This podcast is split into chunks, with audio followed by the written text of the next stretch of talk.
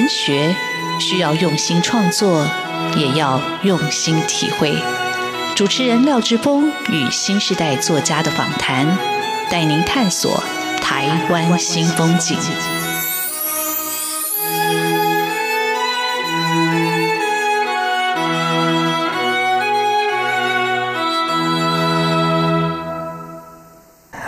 台湾新风景，我是主持人廖志峰。台湾新风景，台湾新风景，让我们认识台湾新时代的作家，看见台湾文学的新风貌。我们的岛故事依然继续书写。各位听众朋友，大家好啊！今天要为各位听众朋友介绍的作家非常的特别，他先是作家，然后是编剧，现在又成了电影的导演。他叫张耀升。那耀升在学生时代的时候就以《凤》呃得到了时报小说奖的大奖，他这一生的得奖的经历非常的丰富，呃，联合文学奖、联合报的文学奖、中央日报文学奖，还有呃全国学生文学奖，可以说是得奖无数。不过，据姚生自己说，他其实从来没想到自己会写作。那我们今天就请姚生来聊聊他这一路的创作的历程，他怎么样从没有想到。写作到了写出那么多得奖的作品，然后又成了编剧，又成了电影的导演。呃，耀生好，大家好，我是张耀生，很高兴耀生来上我们节目。我一直就是很想请耀生来上我们的节目。那耀生虽然是六年级，但我觉得他的作品的啊风格非常的特别。不管相对于五年级或者四年级或者七年级、八年级的新时代作家里头，他有一种嗯独特的声音，而且他的切入点啊非常的生活，但他的语言很鲜活，但又透着一种魔幻或者透着一种鬼魅的一个气息，所以我一直很好奇这种风格啊是怎么来的。那我先请耀生聊聊，耀生你怎么样开始走入文学的这条创作的道路？啊，这件事情其实是。一个天大的意外，呃，我其实本来并不觉得我会写，因为我高中三年的时候，我的作文成绩是零分来，对，因为大家可能会觉得很意外。不过当时老师的要求就是，你如果引用一个名人的话或是一句成语，就会得五分，所以你一篇作文只要引用二十次呢，就是一百分。但是我那时候非常坚持，就是不做这件事情。我为什么要用别人写过的东西？我觉得好像。偷了一个别人的东西披在身上那种感觉，其实是不舒服的。我就很坚持不写，所以一年级的时候就是全部都零分，到二年级还是零分，到三年级的时候我就完全放开不管了，我就写自己开心的，甚至写起小说来。但是因为你还得到零分嘛，所以你还是不知道你到底会不会写。那是我后来呃一开始念大学不顺利。那后来就去当兵，当兵回来之后改念外文系。有一天经过那个系办走廊的时候，看到一个全国学生文学奖的征奖海报。但是我第一个留意到并不是文学奖，第一个留意到的是奖金有八万块。是，说奖金很诱人。对，好像可以过一阵子嘛，因为那时候几乎是没有什么收入。那我就写了一篇小说，然后就去投稿。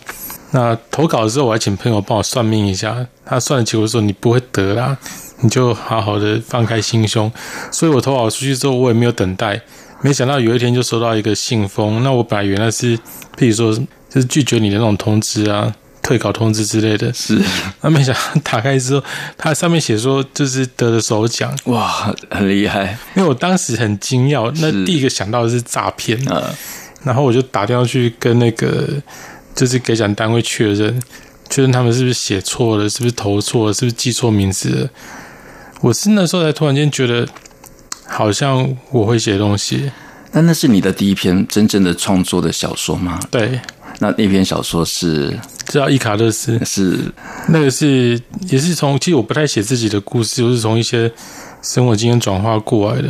那我在我当兵的时候，其实遇到一个我觉得很大的人生挫折，是我奶奶过世，但是我不能回来看她，因为我在离岛当兵，所以。就有一种很大的距离感。那你要是会觉得说，人的那种离别是一瞬间的事情，一瞬间你其实不知道你哪一次是跟他是最后一次见面。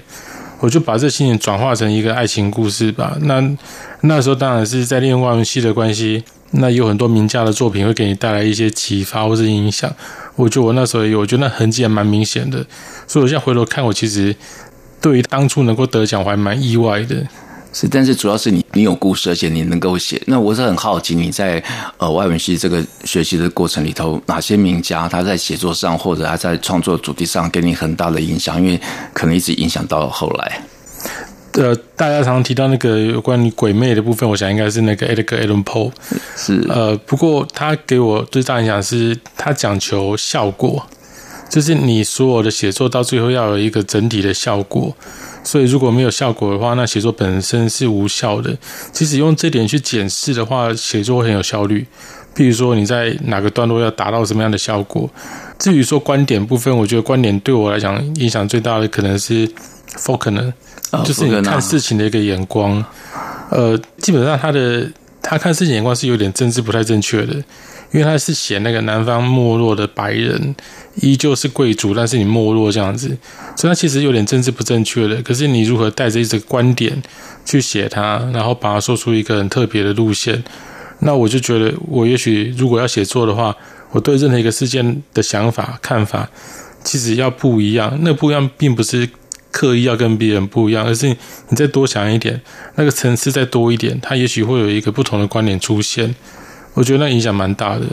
哇，谢谢谢耀升的精彩的分享。我觉得好像我在上姚生的小说课，就是为什么我们不能写小说，或者我们还不知道怎么样写小说。我想耀升刚才已经做了一个非常精彩的而且清晰的一个陈述。那。我也想到早期耀升他自己是念外文系，然后接触国外的这些作家的作品，给他很大的一个影响跟冲击。我想到六零年代，呃，上世纪六零年代的现代文学，在白先勇老师那一代，呃，他们都是外文系的学生，他们是从作品里头得到很多的养分。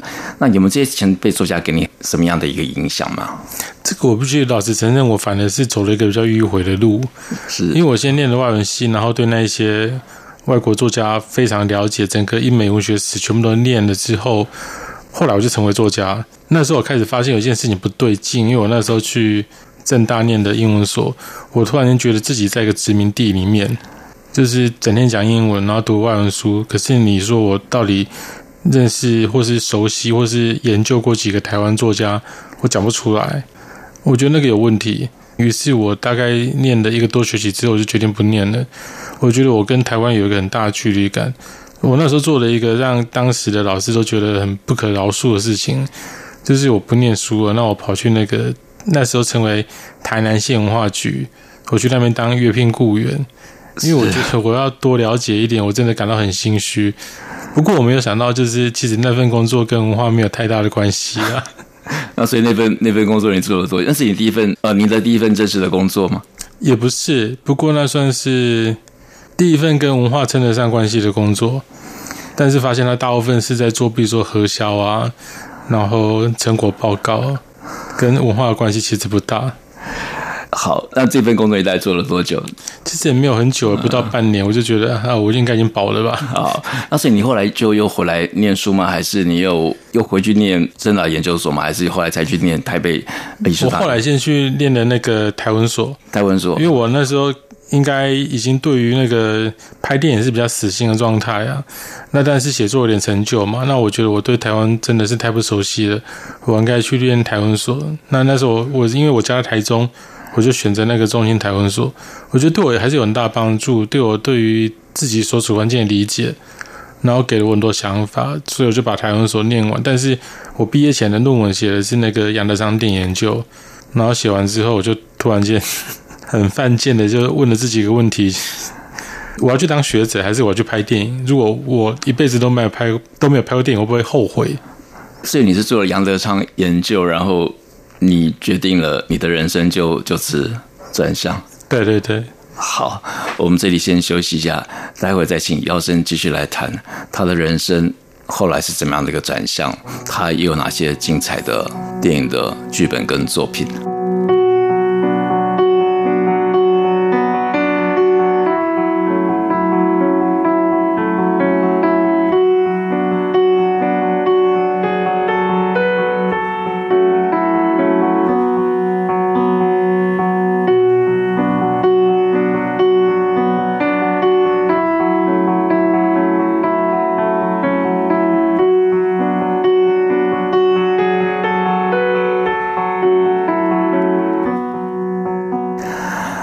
新风景现场为各位听众朋友邀请到的作家。啊，张耀生啊，耀生最近刚执导了一部电影叫《腿》，非常非常的好看。呃，可是我开始对耀生有印象，而且一直很想访问他，是因为他出版了一本小说集，在他很年轻的时候，二零零三年左右就出版这本小说集，叫。凤，但是我一直到最近啊，因为想要访问张耀升，我想我一定要把这作家的作品再读一下。我想到底他这个电影的风格，跟他小说的叙述风格有没有什么样的一个关联？那我就看了凤，那我在晚上读这篇凤这篇小说，读的有点让自己睡不着。我觉得，但我觉得太厉害了。我觉得那个鬼魅事实上非常的亲近，然后就在你生活里头飘窜啊，或者也进入到你生活里头。但他这个故事是怎么来的？你怎么会写出这么一篇精彩的小说作品？我一直觉得他这本小说真的非常非常的精彩。你谈一谈这篇小说跟这本书好吗？呃，很多人都以为说，就是这个跟我个人有关。其实我家不是做裁缝的啊，我家小时候是做糕点的。不过呢，我家的确有个阁楼，不过那而且那阁楼很怪，那阁楼没有楼梯可以上去。那我小时候常常就想，就是那阁楼里面到底是什么？我记得有一次，我还特地从隔壁邻居，然后爬到我家的顶楼，想要看看阁楼里面有什么东西，就发现它只有积水，它几乎什么都没有。那至于说为什么那个阁楼，我问的长辈都不跟我讲。于是那个概念一直在我脑海中里面出现。那有一天，我就开始不知不觉的把它动脑筋，非常钻牛角尖的去想这个东西。一开始想说，如果这个房子有一个裂缝的话，能不能从那裂缝进入到那地方？那如果可以的话，那地方是不是属于生活中的某一种裂缝？它跟生活是不一样的。那这个概念，这主题就不停不停转转转转好多好多圈之后，我就大概知道它大概可以变成一个故事。那我就用我比较熟悉的小说技巧，去把它写出来，那把它变成一个家庭的故事。啊，这个风非常精彩。他其实他讲的是那三代的关系，讲了祖母，讲了孙子，讲了爸爸。然后祖母跟爸爸关系也非常非常的，这种家庭的关系非常非常的奇特。那甚至也造成了一桩死亡跟一个神秘案件。但那个幽灵事实上还在这个阁楼跟这个家族里头。那这个凤在最近二零一六年重新出版的时候，我看这个封面非常非常漂亮。它几乎就是像凤这个故事所描述的一个裁缝的家庭，他用的这个。纸的封面就是像西装布料的感觉啊，摸起来非常的滑顺。那这封这本书里头，你还收了多少篇？你觉得特别可以跟听众朋友来分享的故事？呃，有一篇我觉得是比较特别，它叫做“鼠”，老鼠的“鼠”。是那一篇是比较后来才写的，它在那个原版的缝里面其实没有。那那个是我其实念外文系，然后加上我去台南县文化局工作这个经验。才长出来的故事。我记得我在台南县文化局的时候，有做过一些关于糖厂的一些资料的收集，就发现那时候有个传说，因为他们那个甘蔗田里面会有田鼠，田鼠只吃甘蔗，所以它非常非常好吃。但是那时候因为有粮食限制，就是日治时期有粮食限制，他们会吃田鼠，不过孕妇不能吃。孕妇如果吃了田鼠，它会长下那种畸形的胎儿。所以这是有实际的数据，还是只是一个乡野的一个传说？乡野传说，但是这个乡野传说就给我一个想象。那加上我后来念了台文所之后，对于整个日治时期啊、皇民化有一个很全面的了解，我就开始写这个小说。不过我那时候虽然说在二零一零年先写了它，然后它也得到那个台南性文学奖的首奖。不过那时候我对这篇小说。不太满意，我也搞不懂为什么不太满意。我是一直到了要出版的时候，再把它全部重新写过。那我在那个时候发现，其实是那个叙事观点的问题。就是那个那段时间在念那个台文所的时候，念了很多很多日治时期的一些文章，然后老师讲日治时期的小说，很多写作品质并不好，然后多多少少会被影响。但是到了多年之后再重看的时候，就发现那问题是。这个讲故事的人在讲这段故事的时候，他对于角色的观点是什么？他对于角色的认知，他能不能够陪在这些角色旁边历经这个苦难的过程？那我发现原版的那个小说并没有，虽然说得奖，所以后来把它全部重新写过。重新写过之后，我觉得我有到达另外一个程度的东西。哦，好，日治时期的小说，但我在想，你刚才提到那个问题，你讲的是一个观点，但我想的是不是因为一个语言使用的关系呢？就是对。他们用日文来创作，对那个语言本身的掌握，或者他的那个语汇本身的限制呢？还是我我觉得不是哎、欸，我觉得是那个讲故事的那一个人，他对于他的角色，他是到底有没有那个爱在里面？如果有的话，当那个角色在经历一个痛苦的过程的时候，你其实不会有个猎奇心态在里面，你可能更痛。那因为你更痛，你会选择讲跟不讲。有所取舍的部分就会不一样。是，哎，这果然是小说家在看作品有一个特别的一个角度。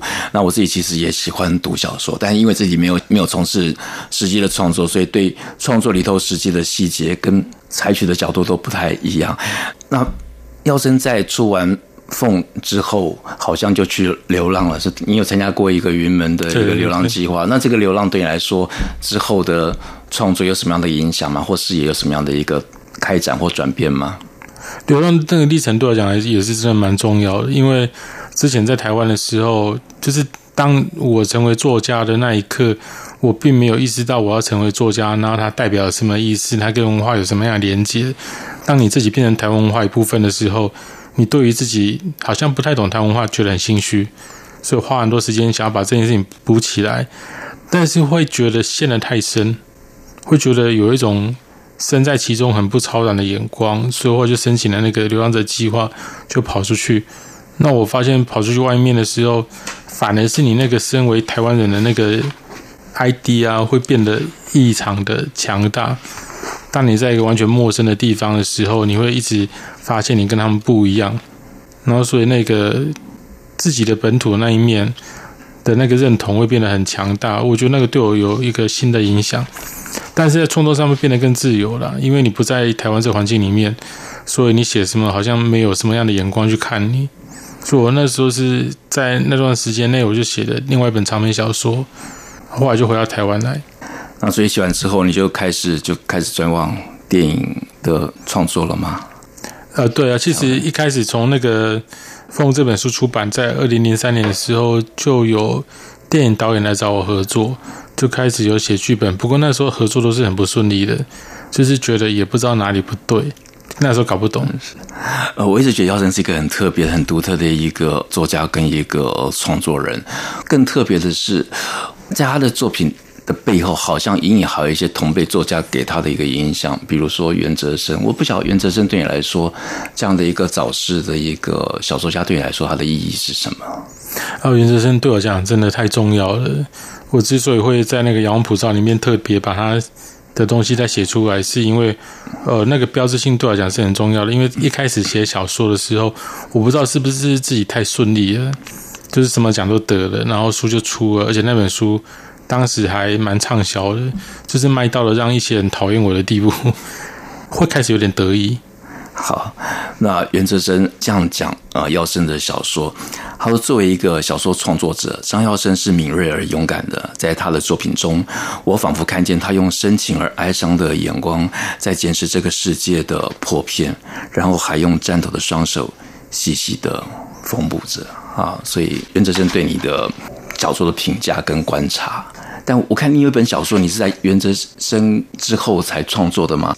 彼岸的女人是在他过世之后写的吗？在在他过世之后，是他过世之后，其实有段时间真的是不知道该怎么写。就是呃，有一个前辈告诉你说，他这么做，他可以把过去的某些人生中的不快乐转为一个正向的东西。可是，在他过世的时候，你会发现他在说谎嘛？是，所以那打击是蛮大的。但是他给我另外一个态度是，我是在出书之前认识他的。我在他的作品中看到一种他非常纯粹面对写作的样子，那个样子是后来改变了我很多态度。就是你写作不是为了让他觉得你很酷，不是让他觉得你很厉害，不是让他觉得说我技巧比较好，那些都不重要。如果你对于这个世界讲话没有一个最诚恳的态度的话，那这个话可能是不值得听的。他给我看到是这个，所以写作对你来说是什么？他是一个很诚恳跟这个世界讲话的一个方式。但是差别在于，呃，以现在来讲，写作可能没真的没有要听。好，我们这里先休息一下。耀生他其实一直用诚恳的声音在对我们讲着他想要说的故事。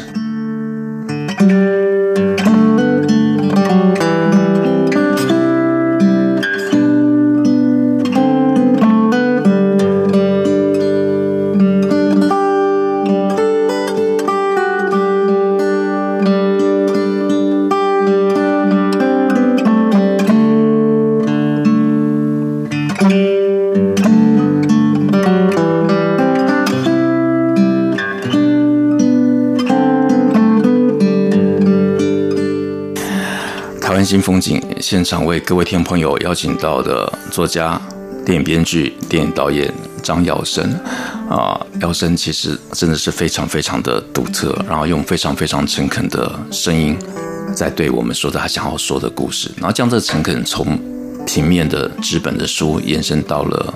电影，那电影我最先注意到的非常打动我的电影叫《阳光普照》，这部电影得到很多很多的大奖。那但这部电影真的也很好看，我看了两遍。不过剧中电影中有一个人，就是上一阶段我们提到的作家袁哲生。我看电影的时候，我其实是漏掉了这段，我一直不晓得那故事的缩本。我们就请姚生自己来谈谈这部电影《阳光普照》到底是怎么来的。就是当时在写这个剧本的时候，钟导要求说这里面要一个角色，这个角色是他后来就突然间没有理由的自杀了。但那个时候我们曾经替这个自杀找了很多很多理由，但是我一直跟钟导讲说，也许他不应该有理由，因为我真正遇到过自杀的人，他其实不会留下什么征兆给你看，或者说任何事情对他来讲都是征兆，那他就请我去找个范例。那我就把那个整个袁哲生的作品带到他面前给他看，那我就跟他讲说，那我用这个朋友来塑造这个角色，看看好不好？因为袁哲生当时在我们所有人心目中，他就是一个非常贴心的好人，他会跟大家开很多玩笑，他会自嘲，好像就是阳光那个角色啦，他是一个没有阴影的人。可是人不可能没有阴影啊，他阴影跑去哪里了？当他走了之后，我就从他作品中发现他其实充满了各种阴影，而且他试图的讲出来，但是没有人听得懂。大家把它看成一种文学技巧的表现，所以漏掉他所有求救的讯息。那其中一段就是在那个《寂寞游戏》这本书里面有一段在讲那个司马光的故事。那袁哲生给他一个新的版本，所以在电影中我就把它改成就是。呃，许光汉这个角色在跟温贞菱讲司马光的故事，他其实在告诉你，你不要用那种眼光看我，我其实有我的阴暗面，而且我不知道跟谁讲，我现在跟你求救。可是当他讲完之后，你看到温贞菱那个眼神啊，还是充满了爱慕感的时候，就知道完蛋了，他就没有任何出口了。于是他后来就自杀了。那时候那个角色怎么安排的？难怪我在想说，呃，这个故事一定有一个索本，但是我不晓得这索本居然就是作家袁哲生。那袁哲生他其实就是。觉得他是一个很被期待的一个小说作家，也期待他有更多作品的时候，他忽然就这样从这个文坛或者从这世界上消失了。那《阳装普照》一开始这个故事就从这样的一个自杀事件发展的嘛？还是从这个家庭，包括这个教练啊这些故事是怎么来的？一开始其实中岛只有两个想法，一个是那个妈妈骑脚踏车载小孩，另外一个是台风夜把手砍断。一开始就是两个点，所以他到后面变成一整个故事，其实经历了一个非常非常漫长，而且充满了各种争执的一个过程，才终于变成后面的故事。那包括他前面有很大一段是阿和这个角色在少府院的故事嘛，我们曾经有一度写的很像《监狱风云》，就是比如说会有一些暴动，有一些斗争，然后会有一些很猎奇的手段。不过后来我们重新去做田调，就是很真实的，终于问到一些少年犯，也终于遇到一些当事人，有做过一些类似事情当事人，对他们有充分了解的时候，我们我们就发现原来的那个故事不太对，所以后来几乎是全部又重新写过，花了蛮长的时间，那个故事才变成大家现在看到的样子。所以他如果说成功，他其实很多时候是归功于。很长时间、很大量的做田调田野，呃，其实我觉得呃，阳光普照好看，虽然它关照层面其实很广泛，而且它很真实，而且它很深刻。你想他讲一个更生人的故事，他回到社会重新适应或者不适应的问题，或过去的恩怨会不会再再来纠缠啊？家里同住在一个屋檐，但彼此可能也不了解。好，那电影里头张尧生也。出现了，他是住在四楼的张先生，请问你是怎么样入境的？我也是很好奇。呃，因为我家在那个拍摄场地附近啊，然后那个那个角色其实没有 casting 会去找，太小了，连脸都没有出现。呃，我后来就直接跟钟导讲说，那我去演就好了啊，我就刚好走过去会很自然，我就从我家出发走过去，然后就讲这句话，我觉得那个整个感觉会像真的一样，所以后来就让我来处理这件事情。好，那个报讯人就张先生，但这个张先生其实他不只是一个灵验，他也不只是一个编剧。他在去年二零二零一二零年的岁末，他推出了他自己执导的第一部电影作品。这部电影叫《腿》。好，我们请耀升来讲这部作品。这部电影非常的好看，但是其实也是非常的惊悚。它也像黑色的喜剧，你几乎以为这是一个虚构的故事，但不是。啊，他是从那个我妈当年在我爸截肢过了二十七天之后，把他的腿找回来的故事去改编过来的。不过我妈跟桂纶镁当然不一样，因为我妈觉得自己比桂纶镁漂亮。不过全世界可能只有她这么觉得。那我妈是一个非常蛮横泼辣的一个超新时代的女性，但是这个角色太突出了，所以我们那时候把它改编成电影剧本的时候，做了很多修改。那最大的修改应该就是利用小美的那个甜美来综合一下她的泼辣。那我觉得小美的表现非常好，因为她把整个故事带出另外一个层次来。那基本上就是一对夫妻的故事了。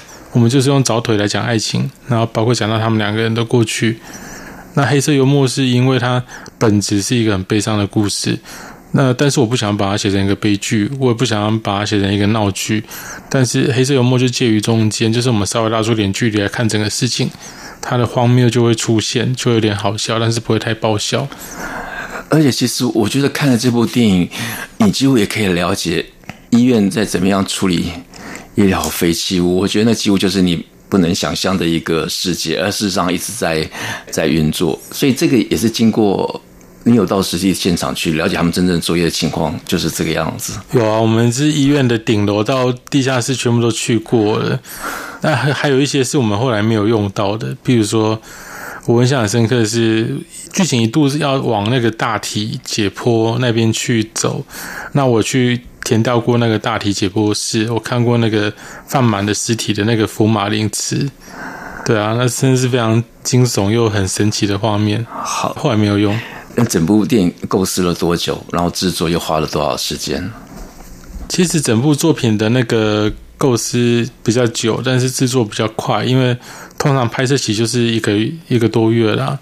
那前置的话，以中岛的公司来讲，前置是蛮快的，大概半年的时间。那后期大概一年的时间，所以全部时间加起来大概两年吧。是，呃，其实因为耀生自己是作家，然后当过编剧，他自己指导变成一个。导演他的资历也非常的完整，所以在他这一部他自己的处女作的作品里头，你看到是一个非常好看、非常流畅，啊，非常让人印象深刻的一部电影。这部电影叫《腿》，那会建议各位听众朋友有兴趣的朋友可以去找来看。那姚晨的作品，凤。我觉得短篇小说里头，它真的算是一个经典。不管是对六年级的时代来说，或者对所有时代的作家来说，这本书的力量不容忽视。那今天很高兴邀请到耀生来到节目，跟大家分享他精彩的创作故事。谢谢耀生，谢谢大家。